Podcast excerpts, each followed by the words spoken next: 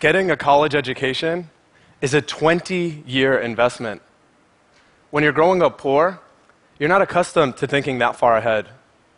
Instead, you're thinking about where you're going to get your next meal and how your family's going to pay rent that month. Besides, my parents and my friends' parents seem to be doing just fine, driving taxis and working as janitors.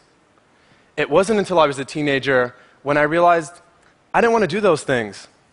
By then, I was two thirds of the way through my education, and it was almost too late to turn things around.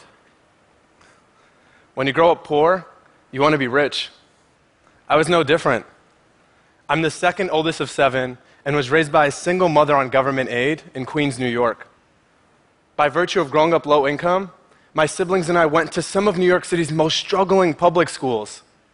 I had over 60 absences when I was in seventh grade because I didn't feel like going to class.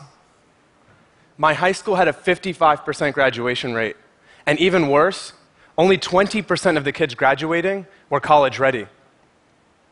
When I actually did make it to college, I told my friend Brennan how our teachers would always ask us to raise our hands if we were going to college.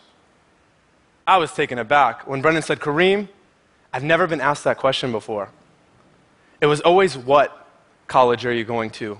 Just the way that question is phrased made it unacceptable for him not to have gone to college. Nowadays, I get asked a different question How were you able to make it out? For years, I said I was lucky. But it's not just luck. When my older brother and I graduated from high school at the very same time, and he later dropped out of a two year college, I wanted to understand why he dropped out and I kept studying. It wasn't until I got to Cornell as a presidential research scholar that I started to learn about the very real educational consequences of being raised by a single mother on government aid and attending the schools that I did. That's when my older brother's trajectory began to make complete sense to me. I also learned that our most admirable education reformers, people like Arne Duncan, the former US Secretary of Education, or Wendy Kopp, the founder of Teach for America, had never attended an inner city public school like I had. So much of our education reform is driven by a sympathetic approach, where people are saying, let's go and help these poor inner city kids or these poor black and Latino kids, instead of an empathetic approach, where someone like me who had grown up in this environment could say, I know the adversities that you're facing, and I want to help you overcome them. Today, when I get questions about how I made it out, I share that one of the biggest reasons is that I wasn't ashamed to ask for help. In a typical middle class or affluent household, if a kid is struggling, there's a good chance that a parent or a teacher will come to their rescue, even if they don't ask for help. However, if that same kid is growing up poor and doesn't ask for help, there's a good chance that no one will help them. There are virtually no social safety nets available. So, seven years ago, I started to reform our public education system, shaped by my firsthand perspective. And I started with summer school.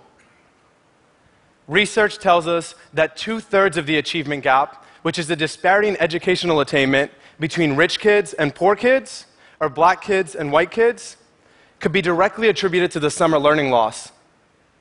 In low income neighborhoods, kids forget almost three months of what they learned during the school year over the summer. They return to school in the fall, and their teachers spend another two months reteaching them old material. That's five months. The school year in the United States is only 10 months. If kids lose five months of learning every single year, that's half of their education. Half. If kids were in school over the summer, then they couldn't regress. But traditional summer school is poorly designed. For kids, it feels like punishment, and for teachers, it feels like babysitting. But how can we expect principals to execute an effective summer program when the school year ends the last week of June and then summer school starts just one week later? There just isn't enough time to find the right people, sort out the logistics, and design an engaging curriculum that excites kids and teachers. But what if we created a program over the summer that empowered teachers as teaching coaches to develop aspiring educators? What if we empowered college educated role models as teaching fellows to help kids realize their college ambitions? What if we empowered high achieving kids as mentors to tutor their younger peers and inspire them to invest in their education? What if we empowered all kids as scholars? Ask them what colleges they were going to, designed a summer school they want to attend, to completely eliminate the summer learning loss and close two thirds of the achievement gap. By this summer, my team will have served over 4,000 low income children, trained over 300 aspiring teachers, and created more than 1,000 seasonal jobs across some of New York City's most disadvantaged neighborhoods.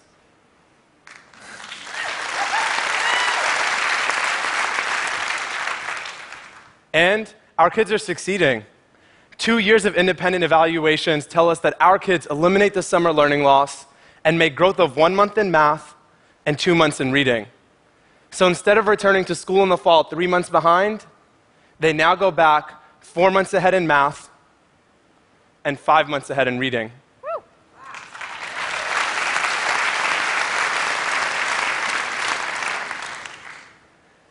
Ten years ago, if you'd have told me that I'd graduate in the top 10% of my class from an Ivy League institution and have an opportunity to make a dent on our public education system just by tackling two months of the calendar year, I would have said, nah, no way.